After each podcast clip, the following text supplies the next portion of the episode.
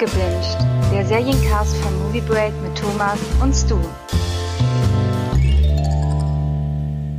Hallo, willkommen zu einer neuen Folge von Abgebinged. Ich bin der Stu und wo ich bin, kann auch Thomas nicht weit sein. Thomas, melde dich. Hallo. Thomas, ähm, ich glaube, wir sollten ehrlich äh, sein. Wir wollten eigentlich eine andere Folge heute aufnehmen, ja? Ähm, Ja. Dann haben wir aber gedacht so, fuck it. es gibt eine Serie, die seit äh, Freitag zur Info, wir nehmen den Podcast am 20. März auf, äh, für Furore sorgt, äh, die wir auch schon bei Movie Break besprochen haben. Ähm, und nämlich heißt diese Serie Love, Death, Robots. Ähm, wer diese Serie nicht gesehen hat, könntest du in aller Kürze gro- grob beschreiben, worum es da geht? Ähm, vielleicht ganz kurz, also sie ist vom äh, Deadpool-Regisseur Tim Miller und von David Fincher. Also ich glaube, das alleine sollte irgendwie schon Grund sein, Interesse zu haben. Und äh, es dreht sich um 18 Kurzfilme, Animationsfilme genauer gesagt, um Bereich von, ich nenne es jetzt mal ein Mischmasch aus Science Fiction und Fantasy mit ganz viel Action, Blut und Robotern. Klingt wie ein Alltag in der Movie Break Redaktion. ja, genau. Ähm, das, das bringt es auf den Punkt. Ich glaube, ich, ich kann prophylaktisch auch schon mal sagen, dass wir in diesem Podcast auch ohne Spoiler auskommen. Oder würdest du sagen, dass? ne? Ja, doch, doch, doch, das kriegen Das wir. heißt, selbst wenn ihr die Serie noch nicht gesehen habt, ähm, könnt ihr diesen Podcast gerne verfolgen. Denn ich glaube, er, dieser Podcast existiert, um euch Lust auf die Serie zu machen. Denn das kann man auch schon mal vorab verraten. Wir beide waren sehr angetan. Ja, auf jeden Fall, ja. Hast du von dem Projekt vor dem ersten Trailer eigentlich mal was gewusst? Weil bei mir war das so, da kam mal dieser Trailer, Love der Robots, der auch total ja, zackig geschnitten war und so im Prinzip so nur aus so Extremen bestand.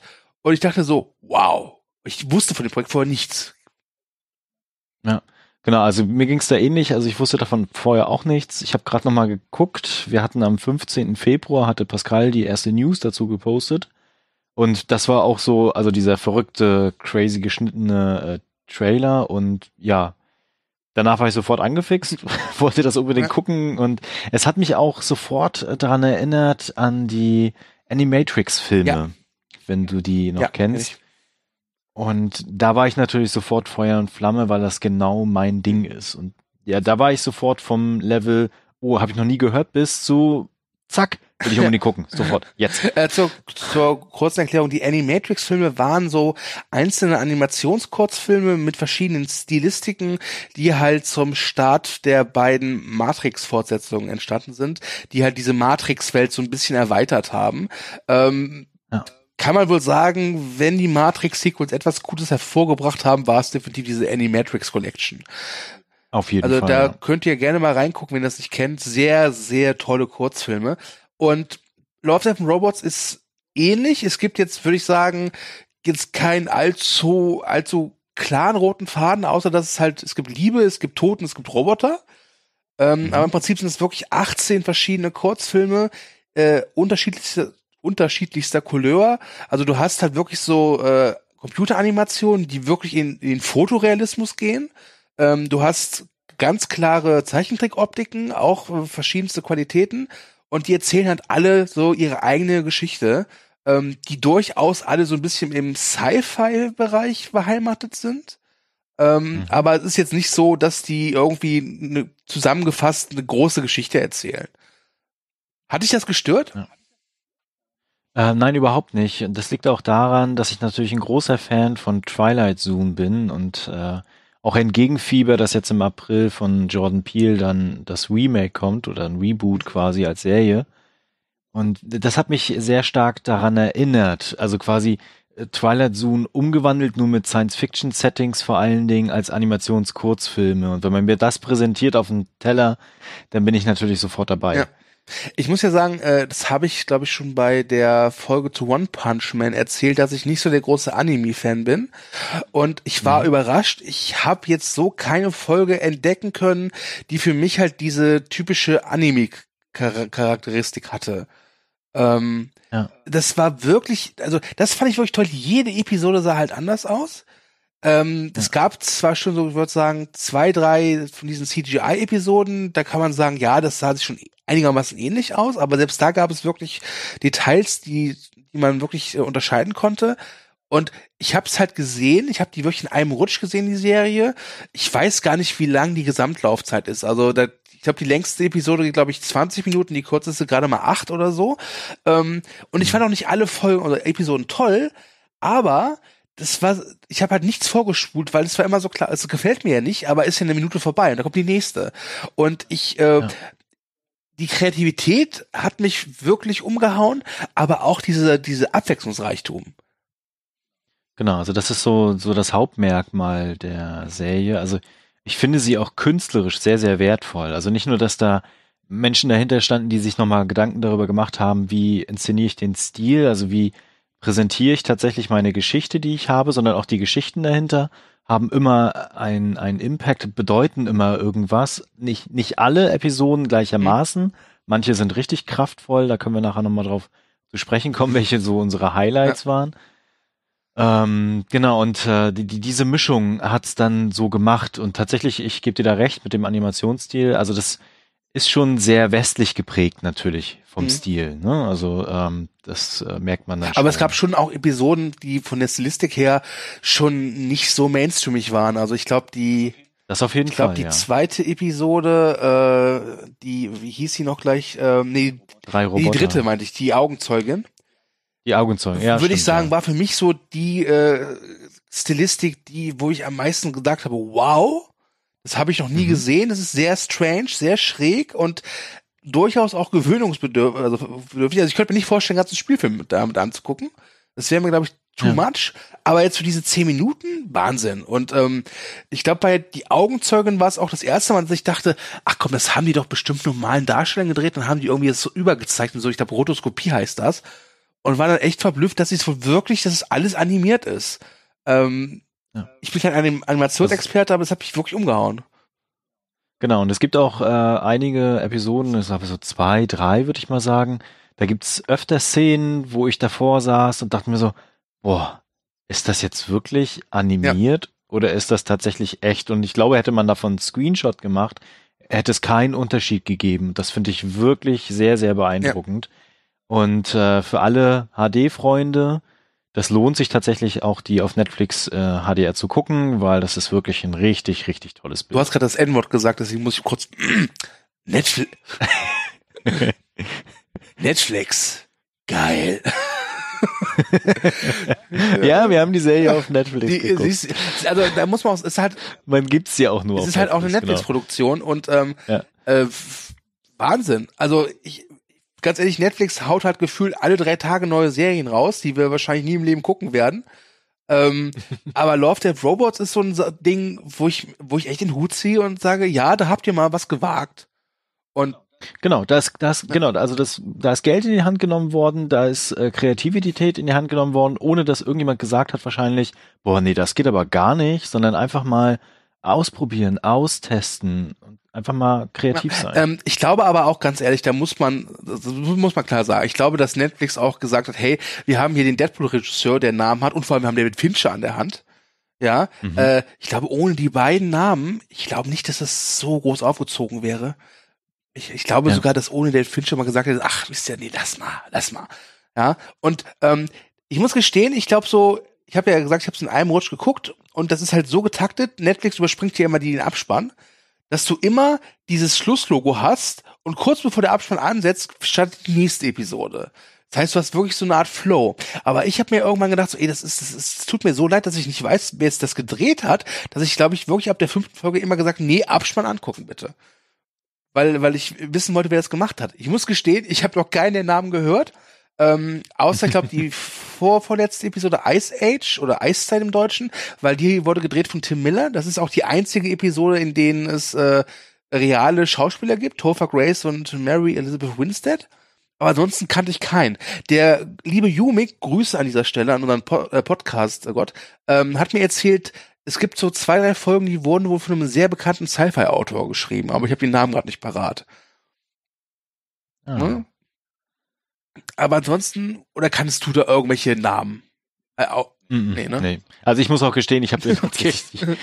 die habe ich mal nicht durchgelesen, sondern äh, ich, ich habe es ja auch nicht in einem Rutsch geguckt. Ich hatte das Wochenende gebraucht und jetzt bis mhm. gestern noch immer so ein paar, zwei, drei Folgen am Abend. Ähm, muss aber auch gestehen, ich weiß nicht, ob ich es in einem Rutsch durchgehalten hätte. Okay. Weil äh, ich denke dann auch gerne noch mal so ein bisschen drüber nach und das hätte mich wohl überfordert. Wieso? weil ich dann einfach äh, keine Pause gehabt hätte. Also dann wäre so so zack zack zack zack und es gab ja tatsächlich ein zwei Folgen, wo ich dachte so hm, ja okay, das war jetzt nicht so mega mhm. geil und da habe ich tatsächlich ein bisschen Lust verloren, aber hatte danach aber trotzdem Bock wieder direkt einzusteigen und weiter zu gucken, zu gucken, was kommt. Ja. Aber alle 18 an einem Stück hätte ich, glaube ich, nicht geschafft. Ich, ich, ich war halt echt überrascht. Bei mir war es, wie gesagt, es gab auch Episoden, die fand ich schwach oder nicht nur so lala. Aber je, jede hatte halt so ihre Eigenheit und alleine halt so zu mhm. gucken am Anfang einer Folge, was ist jetzt die Eigenheit dieser Folge? Ja, jetzt nicht nur vom, ja. vom Animationsstil her, aber auch so, was für eine Geschichte erzählt sie. Also es gibt zum Beispiel eine der schwächsten Episoden, fand ich, das ist, äh, ich glaube, ich weiß nicht, welche sie ist, ich glaube Nummer fünf oder sechs, da geht's halt um so Vampirjäger in der Höhle. Die fand ich halt echt schwach rückblickend. Aber auch da war ich in den ersten drei Minuten gebannt und guckt, okay, was ist das jetzt genau? Was erwartet mich da? Mhm. Ähm, und das, das, das hat einen großen Reiz ausgemacht, tatsächlich für mich.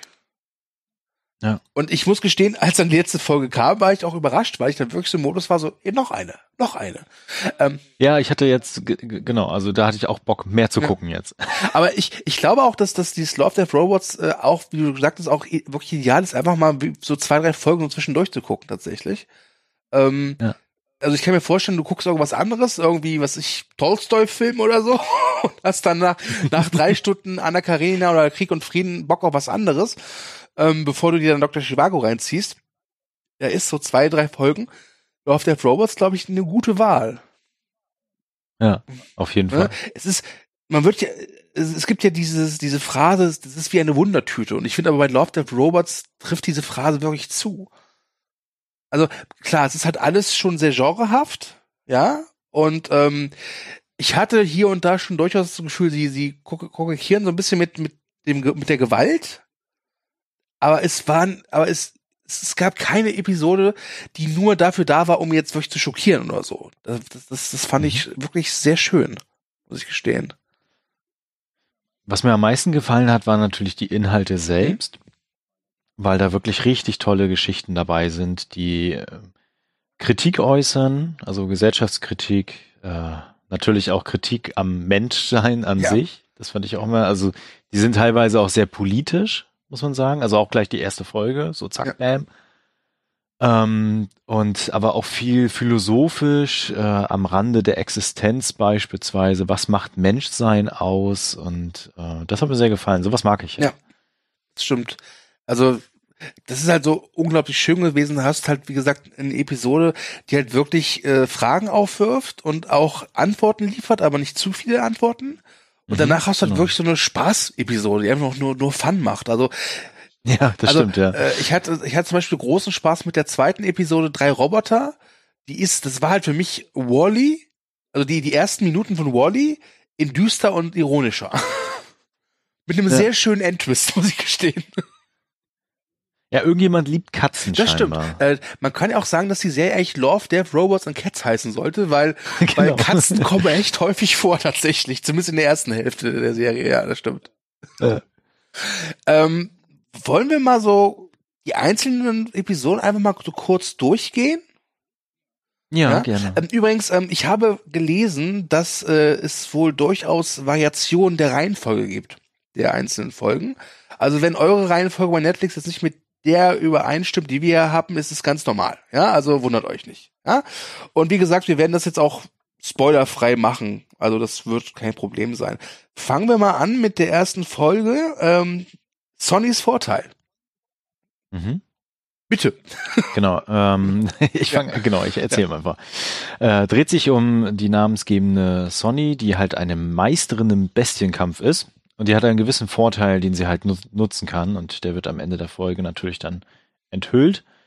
Ähm, ich fand die Folge vor allen Dingen vom Stil her sehr schön. In den, äh, oftmals in roten Farben mhm. getränkt. Also sei es Blut oder sei es Licht. Liebe ist Thema. Und vor allen Dingen auch, das fand ich natürlich am meisten spannend, es geht um die Macht von Männern gegenüber Frauen mhm. und der Kampf von Frauen gegen das Patriarch. Also das war wirklich ja. cool. Und das sagst du als Mann. ja. ähm, ich muss gestehen, ich fand, das war ein sehr schöner Einstieg. Also es, es war auch der richtige Einstieg, weil da haben sie halt wirklich jetzt geklotzt direkt am Anfang.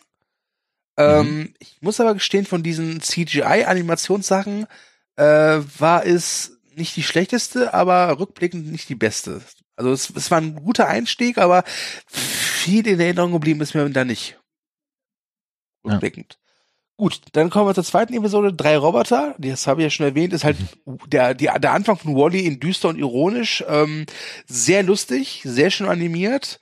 Ähm, ja, definitiv äh, sehenswert. Äh, ich glaube, ich überlege gerade, schon eine der witzigsten Episoden. Genau, also für mich tatsächlich auch eine der besten mhm. Episoden. Ich äh, hatte dann die erste geguckt und dachte mir so, ja, okay, cool, ganz nett. Und was kommt dann? Und nach der zweiten Episode war ich sofort drin. Ja, Weil ja, diese ja. drei Roboter haben mich einfach so abgeholt, dass ich, ich fand's amüsant, ich fand's äh, äh, satirisch, überzogen quasi, einfach auch, wie sie da quasi kritisch mit diesem Thema Apokalypse umgehen. Und äh, ach ja, sehr, sehr schön. Ja. ja. Und Katze. Und Katze, ja, Katze. Die dritte äh, Episode ist die Augenzeugin. Es geht darum, dass eine ja, junge Frau einen äh, Mord beobachtet und dann vor dem Täter flieht in so einer Art bizarren Club und der Täter verfolgt sie. Und es gibt so eine Art ja, Verfolgungsjagd, äh, an deren Ende schon eine Art Twist hängt, den wir jetzt nicht verraten. Aber es mhm. gibt einen bekannten Kurzfilm, aus dem Terry Gilliam einen sehr bekannten Spielfilm gemacht hat äh, der schon sehr, ja, das, das es, es wird, ich glaube, die Augenzeugen huldigt diesen beiden Filmen. Das Ende zumindest. Ähm, was ich bei den Augenzeugen sagen kann, ist halt, das ist so, fand ich, der innovativste Stil gewesen der mhm. ganzen mhm. Serie. Ähm, aber es war auch weird, ganz ehrlich. Also was da in diesem Club los ist, ja. ist sehr weird. Ja, ja, genau. Also ähm, die hat mich auch nicht so abgeholt, die Folge, muss mhm. ich sagen. Ich fand den Stil auch sehr prägend, sehr einmalig, also wirklich was, was Neues so gefühlt. Ähm, aber vielleicht müsste ich mal den, den Film gucken von Gilliam, weil ich, ich, am Ende dachte ich mir so, äh, okay. Ja. Aber wenn ja. man das über das Ende halt nachdenkt, was da passiert, ist halt äh, so eine, wenn man darüber in einer in einem philosophischen äh, Diskurs nachdenkt, ist es schon sehr tiefgründig. Wenn man sich mal überlegt, was da passiert eigentlich. Aber wie gesagt, wir wollen, wir wollen nicht spoilern. Mhm. Ähm, ja, dann kommt, ich glaube, so insgeheim meine Favoritenepisode, so, so tief im Herzen drin, ja. Nämlich äh, Schutzanzüge. Ja. Thomas, erklär uns doch bitte, was, was passiert in Schutzanzüge? Genau, es geht äh, um Farmer, die quasi ganz normal auf ihrer Farm leben, mit großen Mac-Kampfanzügen und Waffen und einem äh, äh, Energiefeld am Rande ihrer Felder. Und äh, da dringen immer wieder kleine Monster durch. Ja. Ähm, Im Prinzip ist es halt so eine klassische Geschichte, hey, da sind Wölfe, die unsere Schafe reißen wollen. Nur dass es halt diesmal ja. keine äh, Schafe sind, sondern Kühe und keine Wölfe, sondern äh, Aliens und statt mhm. Fackeln und Gewehre sind halt eben Max. Und ich, genau. ich, ich fand das so toll, diese total einfache Idee, ja, die eine ganz einfache Geschichte ist, aber die einfach so in dieses Setting zu setzen, das war super. Ähm, es sah auch schön aus tatsächlich und mhm. ich, ich, ich bin da voll mitgegangen tatsächlich. Ich hatte da echt meinen Spaß. Genau. Genau, es war auch emotional, muss mhm. ich sagen. Also bin da auch voll mitgegangen. Äh, und äh, alles, was irgendwie mit Kampfmax und äh, Miniguns und also Gatlings ja. ist, äh, da bin ich sowieso dabei. Ja. So, von daher, ich hatte meinen Spaß. Schutzanzüge war die Episode, wo ich auch das Gefühl hatte, das ist so ein zehnminütiger Blockbuster. Tatsächlich. Mhm. Ja. ja. Also. Einfach mal feuerfrei, im wahrsten Sinne des Wortes. Also, klare Empfehlung. So, ähm, ja, dann haben wir Seelenfänger. Das ist, die habe ich auch schon erwähnt, es geht um diese äh, Gruppe von Vampirjägern, die in einer Höhle gegen ein Monster kämpfen. War nicht meins, muss ich gestehen. Ich, ich hatte meinen Spaß ja? dran, muss ich sagen.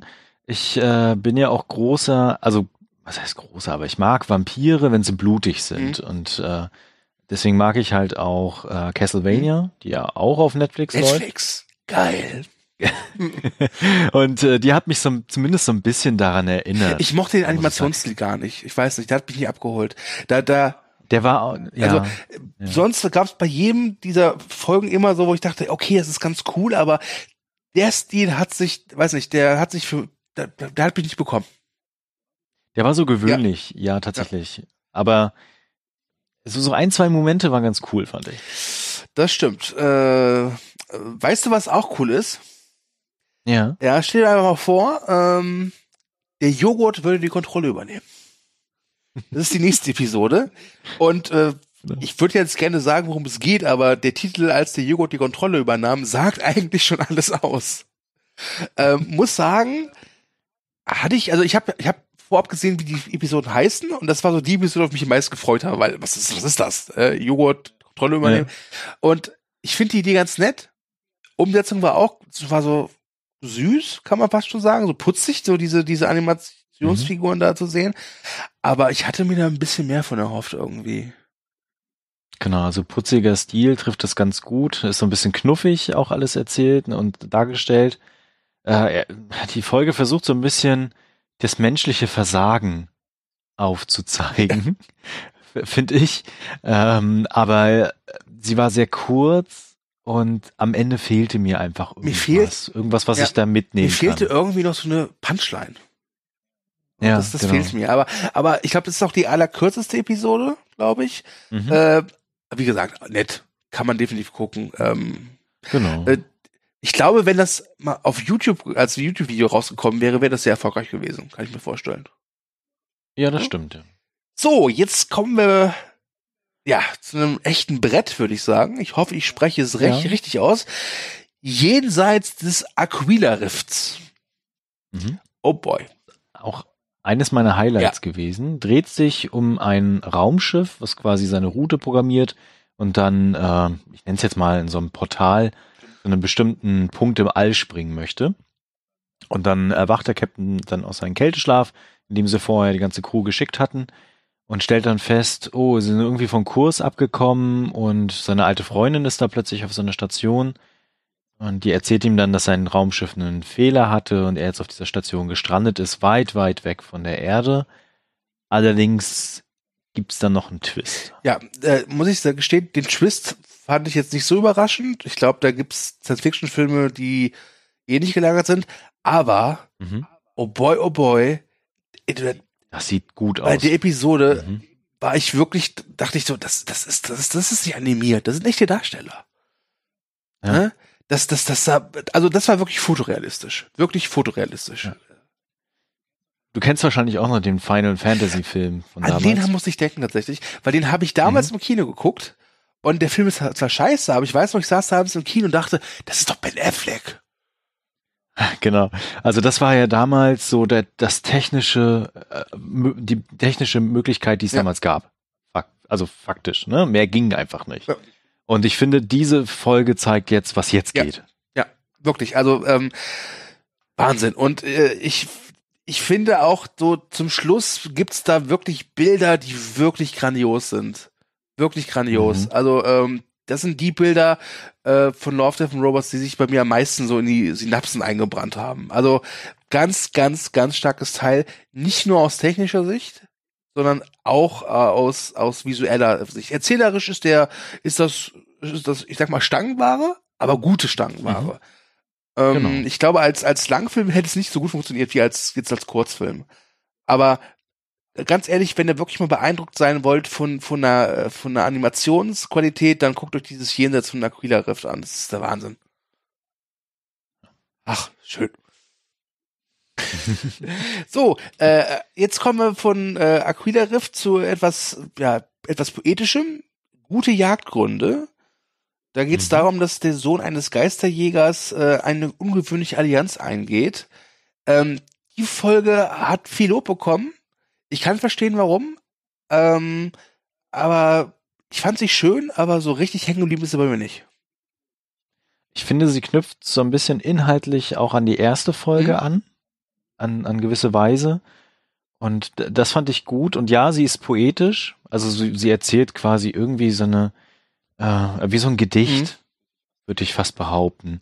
Äh, was mir gefallen hat, war der Stil der Welt, die da dargestellt wird. Ne? Also diese, äh, die Technologisierung, ja.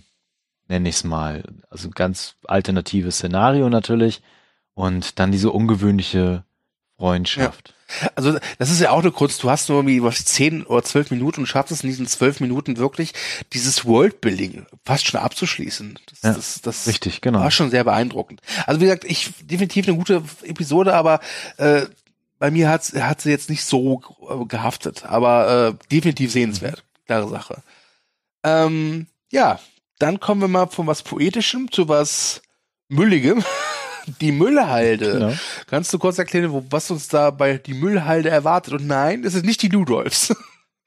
Genau. Es geht um eine Müllhalde. Oh, was? Uh. Und die soll zwangsgeräumt werden. Und dafür kommt halt ein Inspektor, ein Zwangsvollstrecker nenne ich ihn mal, ein bisschen äh, aufgedunsen und äh, quasi arrogant auf diese Müllhalde, setzt sich da zu dem Besitzer hin und äh, philosophiert mit ihm über Müll. Ja, ähm, und auch diese Folge hat einen Twist. Und auch wenn ich jetzt hier wirklich wie der Klugscheißer von den Herren, auch diesen Twist habe ich relativ schnell kommen sehen, wenn ich ehrlich bin. Ja, ich auch. Gut, ja. dann bin ich alleine. Ähm, der Animationsstil war so, war okay. Also mhm. das war so, so zwischen High Quality und Mittelmaß. Ähm, ich mochte das Charakterdesign tatsächlich ganz gerne. Mhm. Ähm, aber letztlich ist das auch so eine Episode gewesen, die macht halt Spaß, aber da ist nichts, was hängen bleibt. Ja, also sehe ich auch so. Also ich, ich wusste dann auch sehr, sehr früh, wo es dann irgendwie hingeht und was da passieren mhm. wird. Natürlich haben sie das nochmal ausgedehnt und irgendwie unterfüttert. Das fand ich ganz nett. Äh, und auch das Thema von Müll und was passiert mit dem Müll ist natürlich ansprechend, aber am Ende dachte ich mir auch so, ja, war jetzt okay, ja. aber ist nicht viel. Ich habe ich, ich, ich, ich äh, hab ja die Kritik zum, zum Movie Break geschrieben und ich habe die bei Facebook geteilt auf unserer Facebook-Seite. Da sollte ihr unbedingt mal hingehen, das ist nämlich total super. Ähm, ja. und da hat jemand geschrieben, äh, unter die Kritik, dass, dass er das total schei also die, die Serie doof findet und hat dann auch explizit gemeint, das ist doch so eine, äh, dass sie so zu sehr auf, auf Gewalt und Genitalien gehen. Und tatsächlich ist die Müllhalde die Episode, die äh, Genitalien zeigt. Ja. Ähm, und äh, ich, ich fand's toll, wie sie es macht, weil äh, zur Erklärung, äh, da ist einfach ein Typ, der pinkelt halt, ja, und wird dabei gestört und rennt weg und hat halt die Hose runter. Und es ist nicht so, dass die Kamera dann auf diesen, diesen Schniedel zoomt oder so. Das ist halt ganz natürlich. Okay, später ist der Schniedel dann schon noch entscheidend. Aber das äh, möchte ich jetzt hier nicht ausführen. Ähm, ja. Hast du noch was zur Müllhalde? Nein. Okay. Ja, waren wir auch lang genug dran. Jetzt kommt eine sehr schöne Episode. Gestaltwandler. Mhm. Thomas, the stage is yours. Ich muss gestehen, ich hatte ein bisschen, äh, also bin quasi reingerutscht in diese Folge und dachte, okay, was passiert jetzt? Und es hat ein bisschen gedauert, bis ich dann wusste, worum es tatsächlich geht. Mhm. Ne? Also es wird ja auch erst, glaube ich, nach zwei, drei Minuten richtig offenbart. Und äh, dann fand ich es richtig gut, mhm. weil also die Folge erzählt quasi, wie äh, das Militär im Kampf gegen die Taliban, ich schätze mal Afghanistan wird es ja. sein, ähm, dann äh, übernatürliche Wesen, nenne ich es mal. Soll, soll ich direkt sagen, was es nee, ist? Sagen wir einfach natürlich übernatürliche Wesen. Ja. Okay, übernatürliche Wesen äh, beschützt werden, die halt dann auch andere Fähigkeiten haben, mehr Fähigkeiten haben und daraus ergibt sich dann die Geschichte im weiteren Verlauf. Was ich an der Folge ziemlich gut fand, ist, dass sie ein sehr progressives Thema verfolgt, mhm. also innerhalb des Militärs eine Art Superwaffe, die sich nicht immer so äh, einfügt. Zum einen in das Militär sowieso, aber auch einfach dann eigene Gedanken hat und das Thema Rassismus ganz, ganz stark in den Vordergrund ja, stellt. Das stimmt. Aber auch sehr, sehr brachial ist. Das stimmt. Äh, das stimmt. Wirklich. Ich muss sagen, das ist, war so eine Folge, als sie zu Ende war, dachte ich so, boah, ich hätte das gerne so als B-Movie gesehen. Ja, weißt du, genau. jetzt, jetzt kein High-End Hollywood-Blockbuster, aber so ein richtig schöner, so ein 80er Jahre B-Movie. Weißt du, so mhm. schön mit Michael Dudikoff und Dolph Lundgren in der Hauptrolle. ja, und ab dafür. Ja. Ähm, hat mir wirklich gut gefallen und äh, gerade dieses Progressive hat mir äh, passte wunderbar. Und ja. ich am Anfang äh, war es auch so bei mir so, okay, was, was, was sind das für Typen? Okay, du hast halt die Titel Gestaltwandler, das heißt, das, das nimmt schon einiges vorweg, aber es ist nicht die Art von Gestaltwandler, wie man jetzt glaubt, das kann man, glaube ich, verraten. Mhm. Und war sehr angetan davon. Ähm, hat auch so eine CGI-Grafik. Äh, ich muss aber gestehen, die ist schon ein, zwei Tacken unter diesen Aquila Rift. Ja, ja, auf jeden Fall. Trotz allem auch sehr beeindruckend. Und sehr mhm. blutig. Ja, sehr blutig. Also nichts für zart beseitete. Gut. Dann kommt jetzt äh, helfende Hände. Mhm. Ähm, oh boy. Da gab es eine verdammt unangenehme Szene, muss ich gestehen. ja. Erzähl doch mal, worum es geht. Ähm, es ist im Prinzip Gravity, nur mit einer Person. Äh, also eine Astronautin äh, geht halt, äh, ich glaube, Weltraumspaziergang heißt das und verliert mhm. halt den Anschluss und versucht halt irgendwie wieder zu dem Raumschiff zu kommen. Und um das zu erreichen, muss sie halt eben Opfer bringen. Und das Opfer, was ja. sie bringt, ist echt unangenehm. Also das, das, das tat mir, oh, oh, oh, oh das schüttelt mich, wenn ich an deine Decke.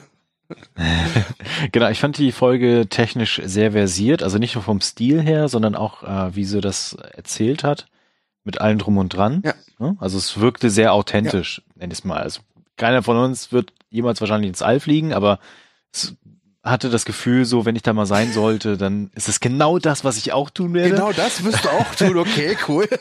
Interessant. genau, und äh, auf jeden Fall natürlich äh, Kernelement dieser Geschichte, wie wir auch schon bei Gravity, äh, der Überlebenswille. Mhm. Ja. Äh, also auch eine sehr tolle Episode, tatsächlich. Mhm. Jetzt kommt eine Episode, da sind wir uns, glaube ich, ein bisschen uneinig. Ja, ähm, tatsächlich. Ähm, nämlich ja. die Nacht der Fische. Es geht darum, dass äh, ein Vater-Sohn-Gespann mitten in der Wüste eine Autopanne hat und da die Nacht verbringen muss. Und äh, wie man halt weiß, Wüsten waren ja früher einmal Ozeane. Und dann kommt es zu einer, ich sage mal, spirituellen Begegnung. Und ich kann verstehen, warum das nicht deins ist. Meins ist es jetzt auch nicht.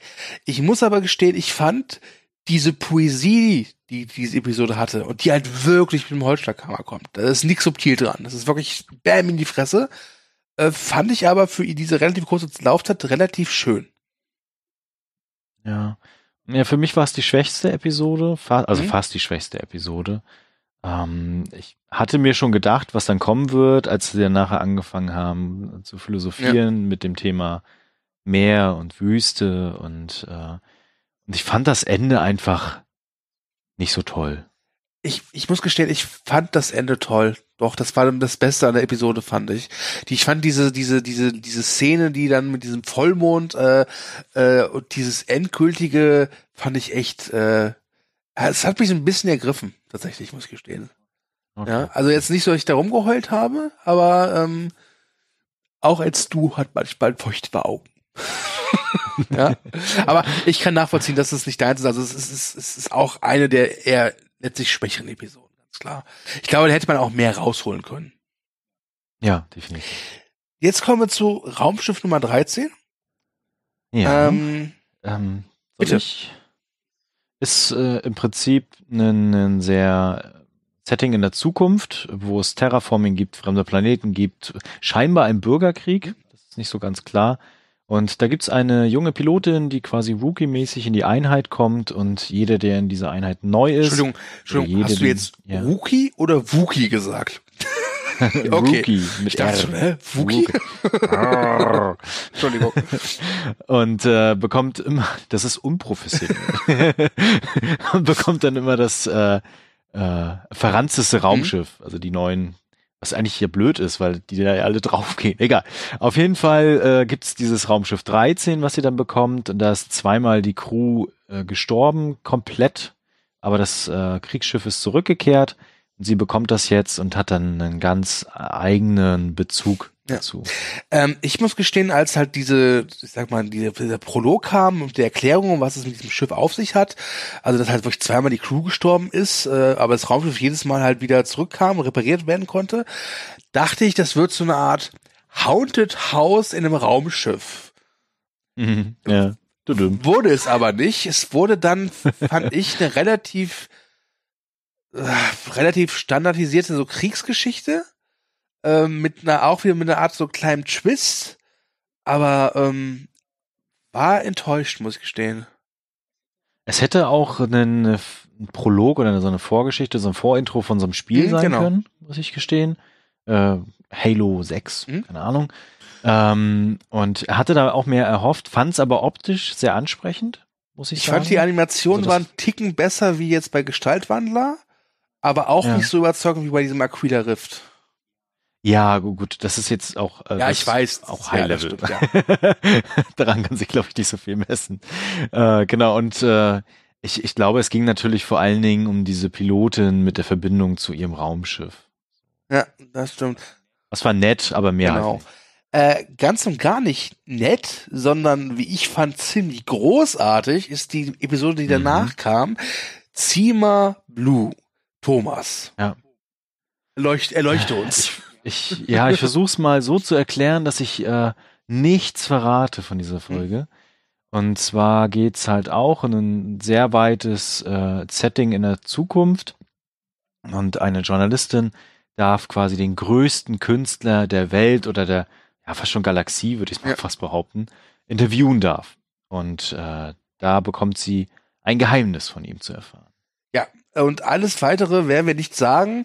Ich werde nur so viel Mhm. sagen, dass ich beeindruckt war, äh, nicht unbedingt von der äh, Stilistik der Animation, die hat was sehr eigenes, was sehr besonderes, aber vor allem von dem, was die äh, was dieser Kurzfilm erzählt, weil er Fragen stellt und auch Antworten liefert, aber eben nicht nur Antworten liefert. Er lässt also viel dem Ja. Zuschauer. Und ich muss gestehen, also es ist, es ist, klingt total Banane, aber am Ende sieht man etwas total Profanes, was aber emotional so aufgeladen war, dass ich einen Kloß im Hals hatte. Ja, genau.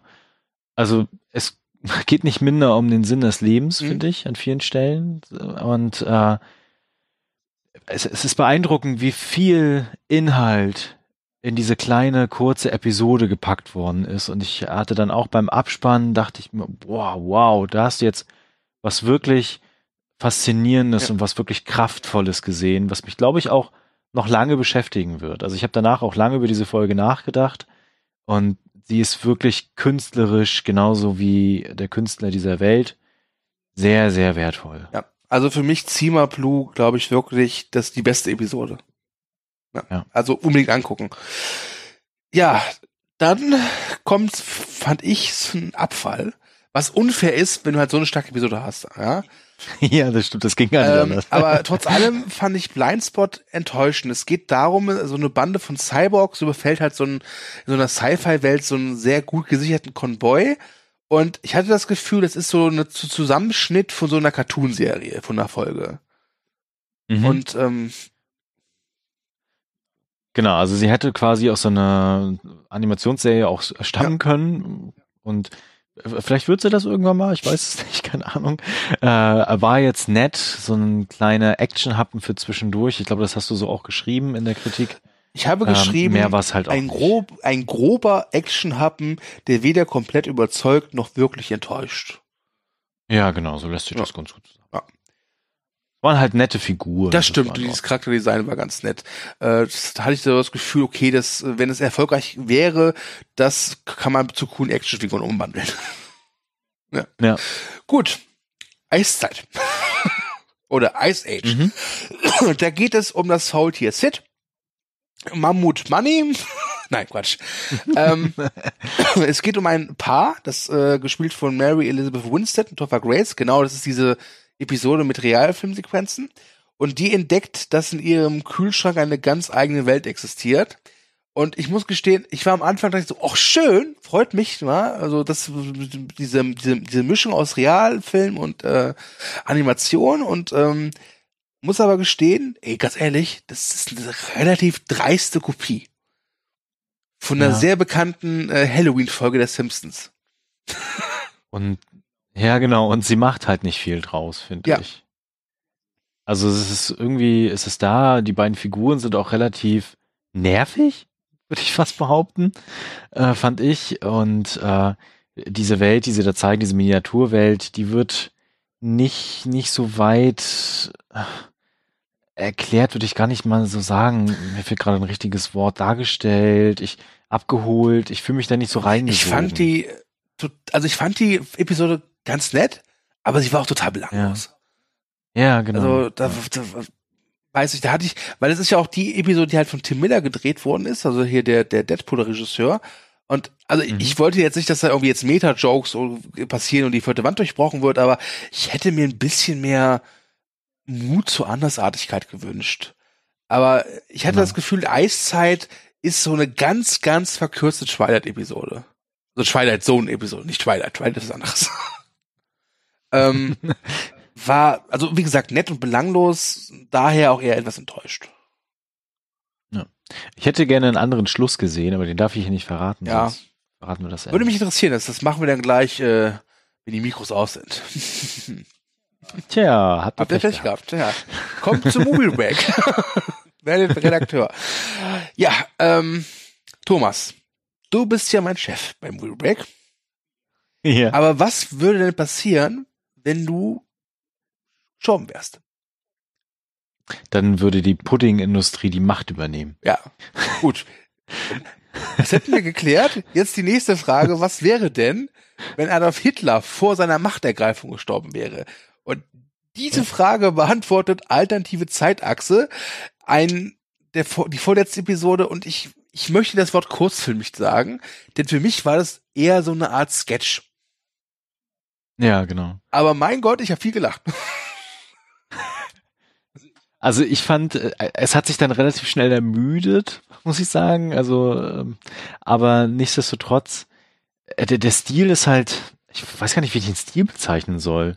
Ähm, pragmatisch. Es, es hat mich tatsächlich, es äh, hat wirklich erinnert an so, an so Lehrfilme.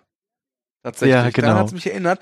Und das ist jetzt kein wirklicher Spoiler, aber ich habe wirklich hart gelacht, als dieser eine Satz kam, Wladimir Putin wird zum echten ersten Mann auf dem Mond. ja, genau. Also es gab auf jeden Fall Schmunzler und so ein, zwei ja. Lacher. Ähm, Fand es aber am Ende dann doch ermüdend. Also hätten sie noch mehr gezeigt, dann ja, ich hätte, ja. hatte irgendwie das Gefühl, vielleicht wäre es ganz gut gewesen, alternative Zeitachsen nicht als vorletzte Episode zu bringen, sondern so als mittendrin.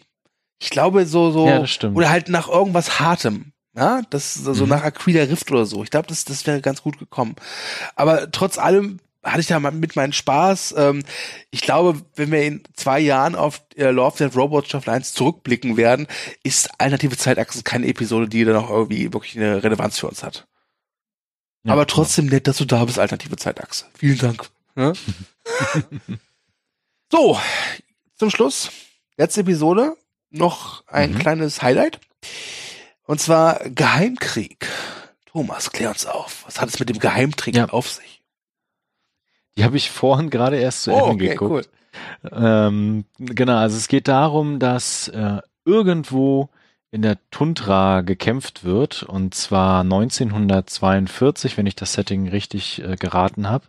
Und äh, Teile der Roten Armee durchstreifen die endlosen Wälder der Tundra auf der Jagd nach obskuren Monstern. Ja.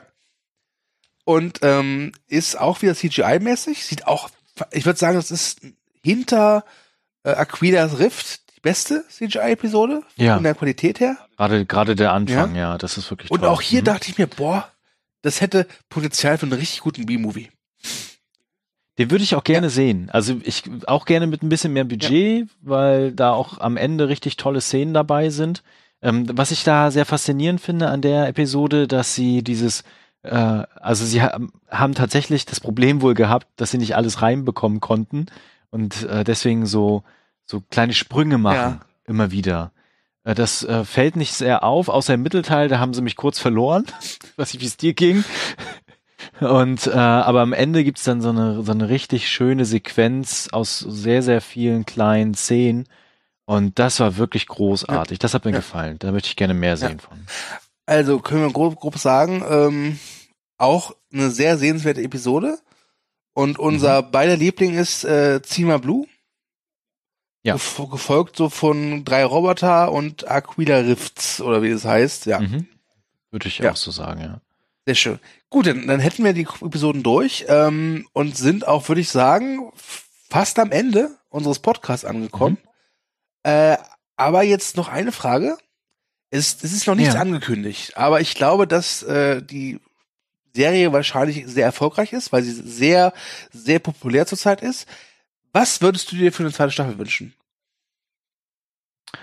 Ähm, eigentlich nicht viel, außer dass sie genauso weitermachen wie mhm. bisher.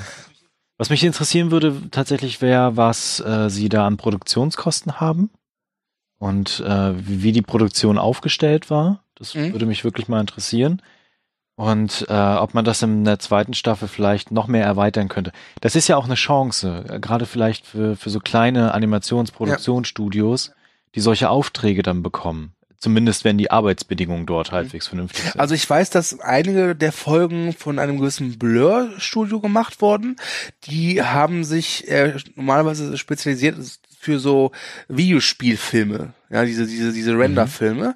Ähm, und Tim Miller hat ja auch vor Deadpool auch äh, in der Videospielbranche gearbeitet. Ich glaube, der hat diesen Renderfilm inszeniert für Star Wars The Old Republic, dieses MMO. Äh, oh, großartig. Es kann ja. auch sein, dass ich, mich, dass ich mich jetzt irre. Also wer, wenn, wenn ihr Leute, wenn ihr das genauer wisst, dann äh, lasst es in den Kommentaren wissen. Was ich mir dachte, ist, lasst doch einfach diese, diese erste Staffel so stehen und erweitert sie einfach so nach und nach sodass du halt alle paar Wochen oder Monate, wenn der Film fertig ist, einfach einen neuen Film da reinbolzt. Das fände ich mhm. ganz interessant. Oder aber auch, dass man sagt, das ist jetzt, diese Staffel ist halt komplett. Also, und äh, die zweite Staffel heißt ja nicht mehr Love, Death, Robots, sondern halt eben, was ich, Dragons, Wizards and äh, Fairy Tales oder sowas.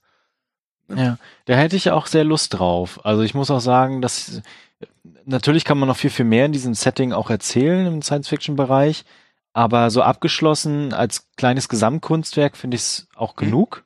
Und dann lieber noch mal ein anderes Setting. Das würde mir tatsächlich sehr gefallen. Und bei Drachen bin ich dabei. ja. Ja. Gut. Ähm, hast du noch irgendwas? Ja, mehr Katzen das nächste Mal. Was jetzt Drachen oder Katzen? Du musst dich schon entscheiden. Wie wär's mit Drachenkatzen? Uh, gewagt. ja, okay. Nee, sonst, sonst habe ich tatsächlich ja. nichts. Ja. Alles klar. Aber es ist, äh, es hat Spaß gemacht, wieder über Love Death Robots zu reden. Ähm, liebe Leute, wenn ihr das hört, äh, lasst in den Kommentaren wissen, wie ihr die Serie fandet. Äh, welche Episoden waren eure Highlights? Welche Ideen habt ihr für eine zweite Staffel? Was haltet ihr von unseren Vorschlägen? Äh, wenn euch die Serie nicht gefallen hat, dann erklärt uns bitte warum. Also, wir, wir wollen es verstehen. ja. Ansonsten, ja, kommentiert fleißig, liked fleißig. Ähm, und äh, ich sag schon mal Tschüss und überreiche das Wort an Thomas und wünsche Thomas äh, einen schönen Urlaub. Ja, danke schon mal. Äh, genau, lasst uns wissen, welche Episoden ihr so richtig, richtig cool fandet oder wo ihr sagt, so, ah, das hat mir nicht gefallen. Und tatsächlich würde mich auch sehr, sehr interessieren, wie es du gerade schon gesagt hast, was wünscht ihr euch für mehr oder für eine zweite Staffel? Genau, und ansonsten das obligatorische Hinterlasst Kommentare, liked uns, folgt uns und wir hören uns beim nächsten Mal.